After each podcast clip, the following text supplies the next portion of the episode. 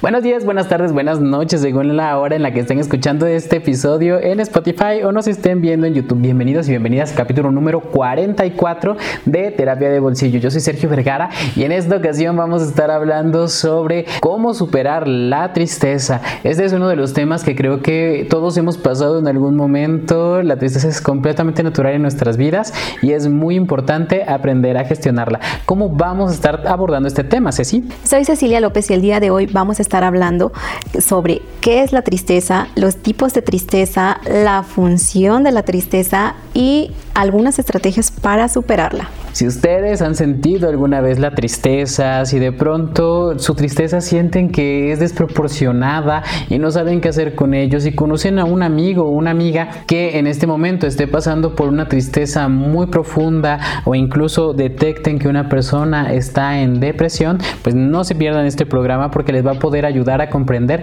cómo poder superar su tristeza. Nos puedes encontrar en Facebook, Instagram, TikTok, Twitter como Crece Terapia Psicológica y en YouTube y Spotify como terapia de bolsillo. También si deseas agendar una cita nos puedes llamar al 22 25 34 20 21. Pues aprende a superar tu tristeza con nosotros. Comenzamos.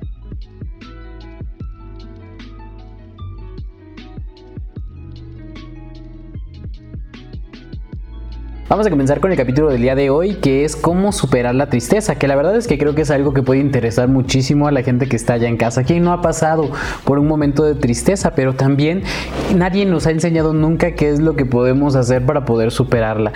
En la escuela definitivamente falta muchísimo que nos enseñen cómo es que podemos manejar nuestras emociones. Nunca nadie nos ha dicho que tenemos un sistema de emociones que funcionan y se activan con el transcurrir de nuestra vida, que son completamente naturales no sabemos cuáles son. Entonces cuando por fin las experimentamos regularmente, nos sentimos mal con nosotros mismos, nos juzgamos a través de nuestras emociones. Nadie nos enseña qué es lo que podemos hacer y la verdad es que quiero que sean muy honestos allá en casita. ¿Qué diferencia habría en su vida si en su escuela les hubieran enseñado en algún momento cómo gestionar su tristeza, cómo gestionar su enojo, cómo gestionar frustración, por ejemplo? Entonces, ¿qué diferencias habría en su vida? Pero bueno, vamos a hablar de la tristeza, pero entonces, ¿qué es la tristeza?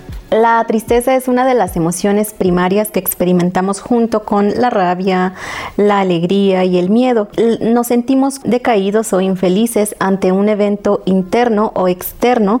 Nos referimos acerca de, las crisis vitales que de pronto vamos pasando como, como personas, como seres humanos, o un evento externo que puede ser el fin de, una etapa, ya sea un trabajo, una relación de pareja, un ser querido, eh, cualquier situación que, nosotros percibamos eh, ante una sensación como de decaimiento.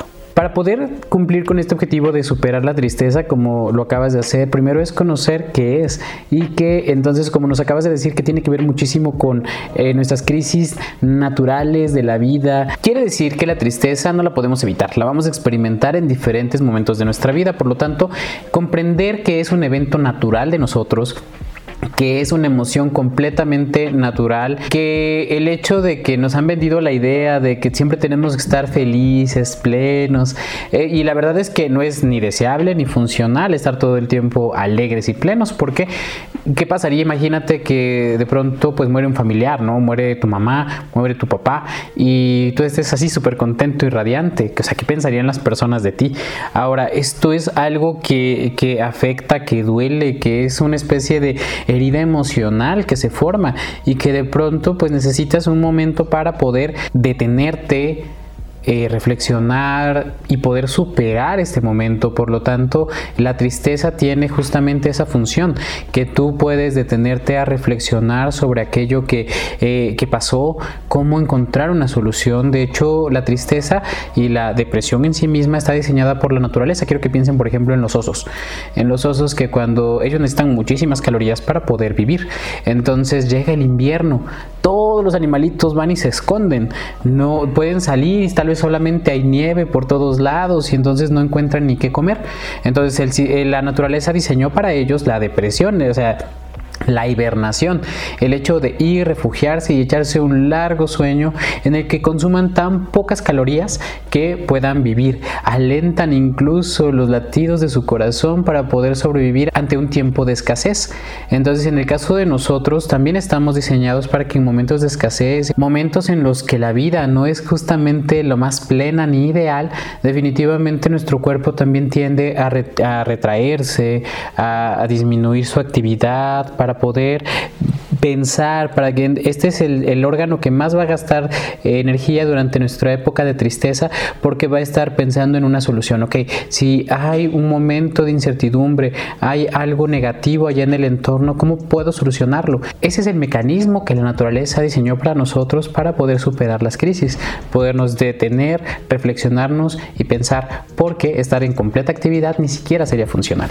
Justo son las funciones de, de la tristeza que nos que implica parar y reflexionar, darnos ese tiempo, analizar el por qué estamos tristes, que normalmente es porque nos hemos perdido tal vez en algún ciclo o en algún círculo como el trabajo, a veces eh, pues en el crecimiento de los hijos, muchas mamás, eh, tanto que cuando los hijos se van, se quedan pues muy tristes y algunos padres se deprimen, que es lo que se conoce como nido vacío. Entonces es algo natural, pero que implica para ir reflexionando para saber qué está pasando en tu vida que te está ocasionando esta tristeza para que puedas adquirir ese aprendizaje que te llevó a sentir esa tristeza y eh, generar cambios, generar soluciones para que puedas superar. Pero normalmente la función que es reflexionar, adquirir aprendizaje, eh, cambiar patrones de conducta, cambiar hábitos, muchas cosas que, que te está pidiendo tal vez, bueno, tu cuerpo, tu mente, tus necesidades que tal vez no están cubiertas porque estás operando en modo automático y entonces es ese momento de para y reflexiona. Justamente como bien lo dices, de pronto las personas al no saber que es una emoción natural, eh, tendemos a juzgarnos por cómo nos sentimos. Dices, híjole, soy bien débil, ¿por qué esto me está afectando tanto? Bueno, te afectó y no tendemos a querer aceptar que nos afectó. Por lo tanto, como bien dices, de pronto tal vez eh, no detengo mi vida. Absolutamente para nada. Es más, le meto más Estoy triste porque me dejó mi pareja, pues me voy a super enfocar en el trabajo y no me voy a dejar ni un solo tiempo para pensar. Pero es como si te heriste la pierna y decides echarte un maratón. O sea, no tiene lógica. No te vas a detener a ver qué es lo que tienes que aprender, como bien dices, de la tristeza. Tal vez lo que tienes que aprender es que con este tipo de personas no deberías de salir. Tal vez te vas a dar cuenta que elegiste mal a tu pareja, porque esta pareja que elegiste tiende a aislarse, tiende a irse, cuando tú lo que estás buscando es alguien que sea cercana. Tal vez el mensaje que tenía la tristeza era justamente que elijas mejor a una pareja que sea más cálida contigo, que tienes que fijarte en eso desde los primeros momentos e irlo confirmando durante toda tu relación. Pero si no nos permitimos experimentarla, si no nos permitimos sentirla, tener esta como incapacidad que nos da cuando nos, nos, lesionamos una parte de nuestro cuerpo, pues entonces no le vamos a dar el tiempo para que cicatrice. Sí, definitivamente es para aprender lo que no queremos repetir, lo que va a mejorar nuestra calidad de vida, es para pues cambiar esas conductas que de pronto no, no están siendo funcionales en nuestras vidas. Y también tiene otras funciones, por ejemplo, la tristeza une a las personas y da esa pauta para que se genere empatía hacia la persona que, que está triste. Entonces es la función a nivel social. Exacto, y fíjate que es algo a lo que regularmente renunciamos y tomamos algunos comportamientos que son opuestos. Por ejemplo, muchas personas cuando nos sentimos tristes tendemos a aislarnos y un poco de aislamiento está bien para reflexionar, pero no como una costumbre. Hay personas que definitivamente comienzan a aislarse tanto que están esperando que las personas adivinen su estado de ánimo y vayan y recurran a ellos. En nuestra sociedad y de hecho cuando nos formamos como sociedad, lo que verdaderamente nos hace humanos es nuestra capacidad por preocuparnos honestamente por el bienestar de otra persona. Ver a una persona que sufre nos duele. Si queremos a esta persona nos duele muchísimo más. La naturaleza también nos diseñó para que podamos tener signos notorios de tristeza. Digo, si no, ¿para qué estarían allí? ¿Por qué es que lloramos? Un signo evidente de tristeza que no tienen otros animales. Eh, porque es que nuestro rostro cambia, nuestra postura cambia, todo en nosotros comunica que no estamos bien. De hecho, nuestra postura es muy similar a cuando alguien está herido. Y en, ese sentido, todos los demás eh, miembros de la comunidad podemos identificar que esta persona necesita algún tipo de auxilio, lo cual nos haría acercarnos para preguntar cómo está y qué podemos hacer para ayudarle. Y fíjate que algo que pasa muchísimo con las personas que vienen aquí a terapia es que dentro de las preguntas que les llegamos a hacer, regularmente se descubre que no tienen redes de apoyo. Es decir, esta tristeza puede ser adaptativa, que en un momento vamos a decir qué es exactamente esto, pero como no tienden a, pedir como este apoyo de otras personas, se vuelve desadaptativa y entramos en un, eh, hace que dure muchísimo más tiempo, que la intensidad sea mayor, que empecemos de pronto a atacarnos a nosotros mismos por cómo nos sentimos y esto puede hacer que se convierta en patológica. En tanto esta función social que tú acabas de decir, si nosotros podemos entender que cuando estamos heridos necesitamos ayuda de otros, entonces podemos hacer algo para empezar a, superarla. Para empezar a superarla tienen que comprender su tristeza, eh, aceptarla como una parte natural de ustedes. Está en su repertorio de herramientas, igual que cuando sienten coraje, igual que cuando sienten alegría, cuando sienten amor, cuando sienten miedo, cuando sienten vergüenza, desagrado. Todo esto está diseñado por la naturaleza para que sean funcionales para ustedes. Entonces no las rechacen, es simplemente como si estuvieran enojados porque les sale cabello. Bueno, es completamente natural y sirve para algo. Entonces, primer paso, aceptar, comprender la tristeza. Sí, definitivamente nuestra sociedad de pronto cataloga y como etiqueta a las emociones como negativas y positivas. Las positivas hay sí, alegría todo el tiempo, que eso no existe, y negativas pues es la tristeza, la rabia, el miedo, el desagrado, el asco, como todas estas sensaciones que nos dicen que son negativas y entonces si sientes tristeza, si sientes rabia, escóndete y que nadie te vea y, y prácticamente eres un ser imperfecto por sentirlas. Y realmente pues no es así, todas las emociones pues están diseñadas para vivirlas, para comprenderlas, para mostrarlas y no aislarse, porque entre más se repriman esas emociones, más se intensifican y entonces llega un analfabetismo emocional, porque entonces no conoces, no aceptas tus emociones, no las aprendes a gestionar y en algún momento de todas formas desbordan. Son las conductas principales por las cuales las personas llegan a terapia y realmente todas las personas tenemos emociones, por lo que todas las personas tenemos que ir a terapia por lo menos una vez en la vida para comprender tus emociones, porque muchas veces hasta puedes sentirte culpable, que sucede en la, en la depresión, por ejemplo, o en algunos episodios de tristeza, porque tal vez estás bien, tal vez está yendo tu trabajo maravilloso, tu relación de pareja, tu familia, pero de pronto te sientes triste y puedes llegar a sentir culpabilidad como del por qué estoy triste si, si todo está bien aparentemente, pero tal vez estás abandonando ciertas áreas de tu vida, como bien mencionaste las redes de apoyo, que es algo que, que normalmente se, se abandonan por estar enfocados en otras situaciones. Completamente de acuerdo. Bueno, no queremos que continúen este video sin darle al botón de suscribirse y nos pueden seguir en nuestras redes sociales como Crece Terapia Psicológica en Facebook, Instagram y TikTok y como Terapia de Bolsillo en Spotify y YouTube. Para las personas de YouTube en pantalla está apareciendo el número si es que requieren hacer una cita porque están pasando por algún tipo de tristeza que ya duró demasiado tiempo. Pero para las personas que nos escuchan en Spotify, Ceci, ¿cuál es el número en el que pueden hacer una cita? Pueden hacer una cita al 22 25 34 20 21, nos pueden mandar un WhatsApp o nos pueden llamar. Perfecto. Ahora vamos a comprender que hay diferentes tipos de tristezas, no todas las tristezas son iguales. Existe, como hemos estado hablando en este momento, de manera general, la tristeza adaptativa. Adaptativa quiere decir que es algo que utilizamos porque sencillamente nos ayuda para adaptarnos al ambiente.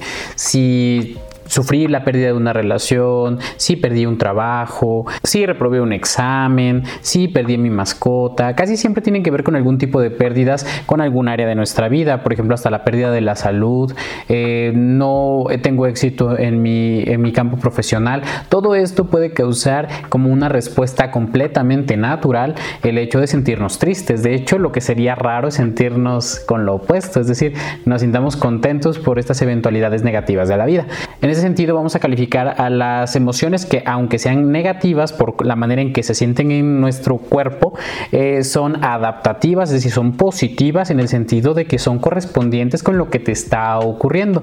Entonces la el primer tipo de tristeza se llama adaptativa. A diferencia de la tristeza adaptativa, que es una respuesta completamente natural ante un evento interno o externo, la tristeza desadaptativa es cuando esta tristeza permanece durante un tiempo quizá más largo y con esa poca asertividad para gestionarla, lo que conlleva a un sufrimiento persistente. Bueno, en este tipo de tristeza podemos observar en algunas personas que de pronto sufren una ruptura amorosa y tal vez se pasan días llorando, se privan incluso de alimentación, no les da hambre, eh, se la pasan llorando, se aíslan, porque esta esta poca capacidad de gestionar la tristeza nos conlleva a pues a una situación desadaptativa que precisamente cuando salimos incluso de nuestras necesidades nos podemos olvidar y entonces ya necesitamos ya sea una, una intervención más urgente, ya sea psicológica o algunas veces psiquiátrica,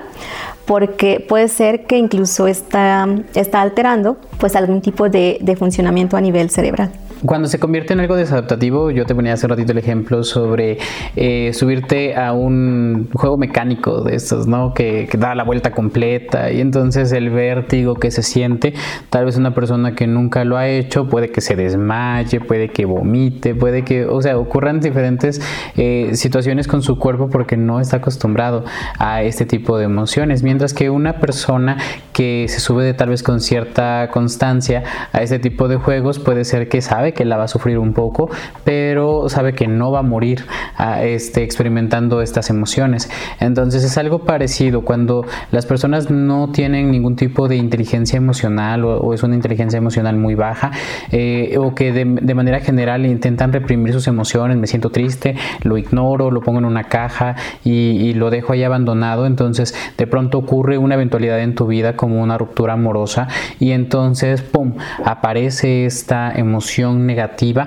que eh, no sabes qué hacer con ella y te conviertes en una persona con unas reacciones desproporcionadas para aquello que pasó. Es decir, a todos en algún momento terminamos una relación, pero no todos reaccionamos privándonos de comida, llorando sin parar todo el día. Es decir, estas sobrereacciones más bien es lo que justamente causaría, bueno, nos daremos cuenta de que es desadaptativa, es decir, no es simplemente como la deberías de sentir, sino que tiene que ver con no saber gestionar tus emociones.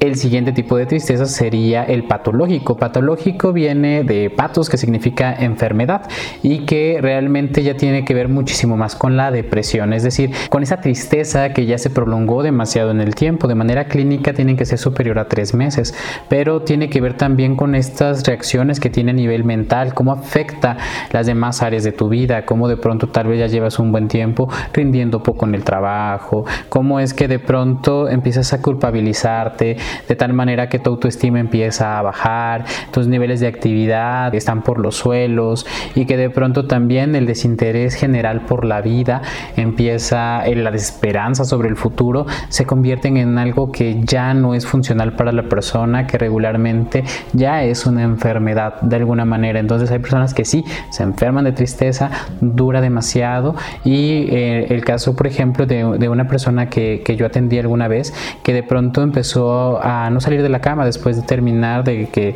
su matrimonio terminara, el esposo se fue, ella se queda en casa con sus hijos pequeños y de pronto incluso dejó de atenderlos. La familia empezó a acercarse, tocaban y ella pues obviamente con todo así de pues no me arreglo, no me baño, este todo el día estoy durmiendo, no alimento a mis hijos y cuando alguien intentaba pues dar algún tipo de comentario sobre su vida reaccionaba con un enojo desproporcionado que regularmente pues venía acompañado de esta tristeza de por qué no comprenden cómo me siento, de ya no tener interés por la vida, ya no tener un plan, abandonar el trabajo. Entonces ahí podemos eh, distinguir claramente cuando algo es patológico de cuando algo simplemente es desadaptativo, es decir, desproporcionado, a cuando es algo adaptativo, es decir, naturalmente eh, reaccionar tristes ante ciertas eventualidades. Claro, y, el cuarto tipo de, tristeza sería la instrumental. Esta se, manifiesta cuando hay una ganancia secundaria, es decir, eh, me muestro triste para no ser abandonado o abandonada, o tal vez me, muestro triste para obtener más atención, para mejorar la interacción y muchas veces pudiera ser hasta inconscientemente, o sea, no es que de verdad no te sientas triste o lo estés haciendo a propósito para, para conseguir, pero sin embargo sí tiene un objetivo. Definitivamente la tristeza instrumental podemos distinguirla de las demás porque como dices persigue un objetivo. Aún así se vive de una manera auténtica, es decir, la persona realmente tiene toda la sintomatología, todas las características físicas y emocionales de la tristeza. Sin embargo, para poder distinguir si tu tristeza es instrumental, podrías preguntarte qué estoy ganando con esta tristeza. Entonces, por ejemplo, estas personas que cada vez que los intentan dejar se deprimen, este, comienzan a, a este, hacer que las demás personas noten que están deprimidas y entonces por la culpabilidad la persona, su pareja regresa. Eso es instrumental. Esto puede pasar también con la mamá, que de pronto pues los hijos, cada quien ya anda en su vida, pero entra en una especie de depresión y de pronto todos los hijos alarmadísimos porque la mamá está muy triste, entonces tienden a regresar al nido y entonces cumple con una función. Entonces tienen que preguntarse si la tristeza cumple con una función. Todas las tristezas cumplen con una función que tiene que ver con que puedan superar el duelo, la pérdida de aquello que haya, que haya hecho que se provoque, pero eh, tienen que ver que si tienen una ganancia secundaria tan específica, eh, probablemente lo estés utilizando casi a propósito y de hecho esto es lo que utiliza también mucho el enfoque sistémico que, utilizamos en terapia psicológica, que de pronto es también entender cómo es que la tristeza de pronto cumple con una función en tu vida. Entonces hay una persona, por ejemplo, a la que yo le pregunté, ¿qué es lo que estás ganando con esto? Y ya, llegando a través de las sesiones a la reflexión de que no volver a intentarlo, no volver a ponerme en esa situación en la que fracase y me vuelva a sentir todavía peor. Entonces a veces hace que las personas permanezcan en su zona de confort, porque la zona de confort, pues como su nombre lo dice, es que estemos allí eh, seguros de alguna manera, pero al mismo tiempo sin ningún tipo de crecimiento. El siguiente tema es cómo superar la tristeza. En casita deben decir, ok, ya comprendí mi tristeza, ok, si es natural, no voy a poder evitarla, pero ¿qué hago para poder eh, superarla? ¿Cuál sería la primera eh, recomendación que podemos hacerle a las personas allá en casa sobre cómo superar la tristeza? La primera recomendación es aceptarla, es darte ese tiempo para, para sentirla, porque muchas veces, como, como bien lo explicabas al principio, si te estás sintiendo triste, para, para que puedas empezar a reflexionar sobre qué te está enseñando, qué te está diciendo, qué es lo que necesitas, porque no, no estás cubriendo ciertas necesidades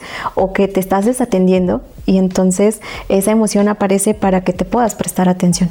Ahora lo siguiente sería justamente date un tiempo. Es decir, ya que aceptaste que la tristeza está presente en tu vida, de esta cuestión de darte el tiempo suficiente para poder reflexionar, permitir que estos pensamientos se asienten, eh, analizar todos estos pensamientos que están pasando por tu, por tu mente y para empezar a detectar cuál es el mensaje que trae la tristeza. Pero si no te das este tiempo sin que sientas que es una pérdida de tiempo, eh, entonces eso también puede ayudar a que puedas superar la tristeza. Sí, el siguiente paso sería reflexionar sin juzgarte, porque muchas veces sucede que cuando creemos que cometimos un error, eh, nos culpamos. Sin embargo, si, cometiste un error es porque no sabías cómo hacerlo, porque si lo hubieras, eh, si, hubieras sabido, no hubieses cometido ese error. Entonces, no es bueno culparse o juzgarse porque hiciste lo mejor que pudiste. Si tuviste un error es porque no lo sabías y ahora aprendiste y que es esa la, finalidad de la tristeza. De hecho, había una, frase que era de Byron, que decía algo así como que no te juzgues por aquello que no sabías. Y pues si no lo sabías, pues justamente eh, es completamente contraproducente juzgarte por, por ello.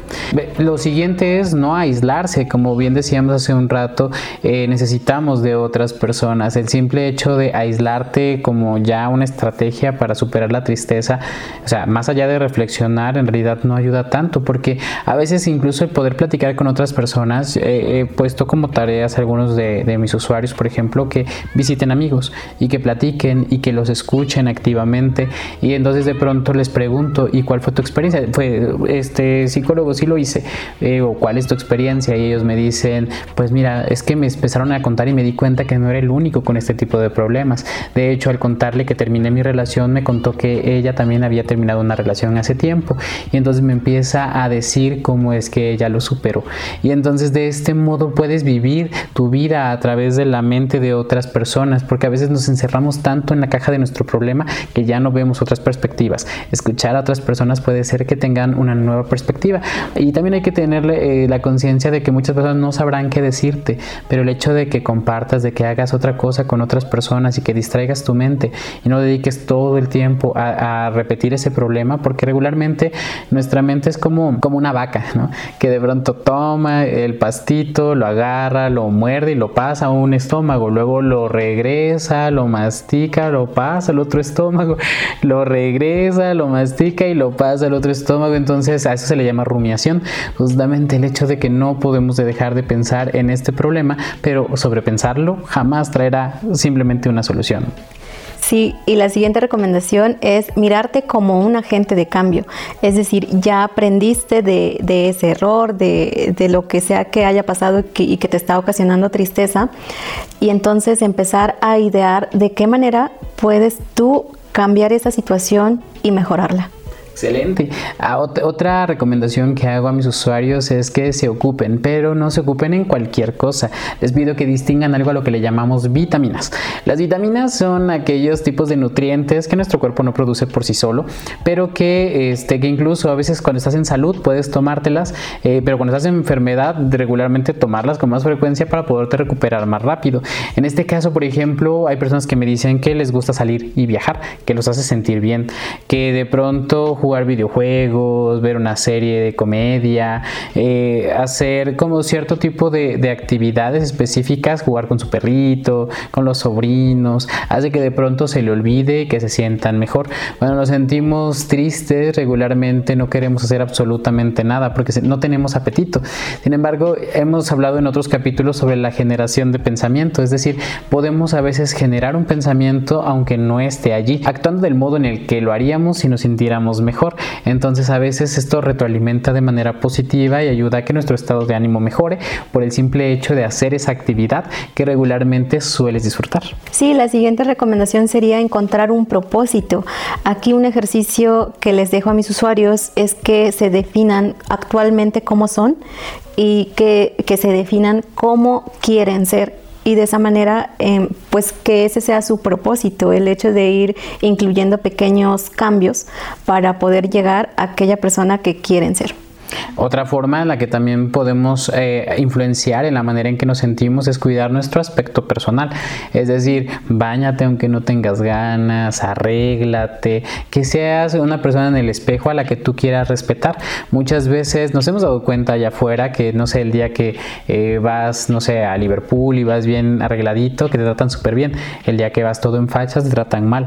Entonces, como te ves, te tratan. Y lo mismo aplica contigo mismo. Cuando estás viéndote en el espejo y de pronto dices, mírate nada más, esa barba, esos cabellos, esas ojeras.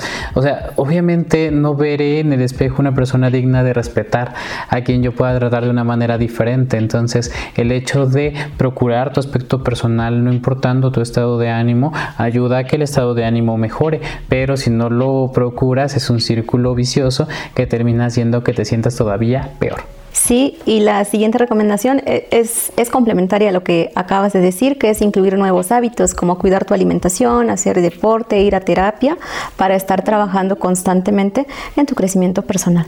Y aunado a lo que estás diciendo, salir a ambientes diferentes, sal a la calle, ve a lugares naturales, el contacto con la naturaleza, con animalitos, a la casa de un, amigo, de un familiar. Es decir, cambia el contexto, porque hay personas que dicen, no, hombre, todo el tiempo estoy viendo el mismo techo, las mismas cortinas, lo mismo todo que me recuerda tal vez incluso la situación por la que estoy pasando. Entonces, sal, no te quedes solamente en el lugar, porque eh, entonces todo permanece exactamente como está, no hay ningún tipo de cambio y bueno, eso también sería una recomendación.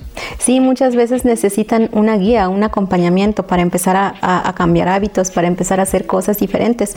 Por ejemplo, uno de los casos que, hemos visto recientemente es después de una ruptura en, donde en la casa todo le recordaba a su, a su expareja, pues sí necesitó este acompañamiento para que pudiera de pronto sí permanecer en el mismo trabajo, pero tal vez en otro puesto, eh, en otro lugar, en otra casa. Total que cuando empezó a cambiar, regresó a su casa, pero empezó a reorganizar todo y de verdad fue un, cambio sorprendente la que pues el usuario experimentó a la hora de, expresarlo y decir hasta limpié mi casa, fue como un, cambio enorme que se percibió en, su, en la forma en cómo, en cómo se expresó, como esa satisfacción personal de que haya logrado tantos cambios. Sí, y de hecho para aquellos que dicen, no, pero yo cómo voy a llegar a limpiar mi casa, eh, de pronto el establecer una rutina también ayuda muchísimo a poder salir de la tristeza, porque el establecer una rutina lo que permite es que dices, ok,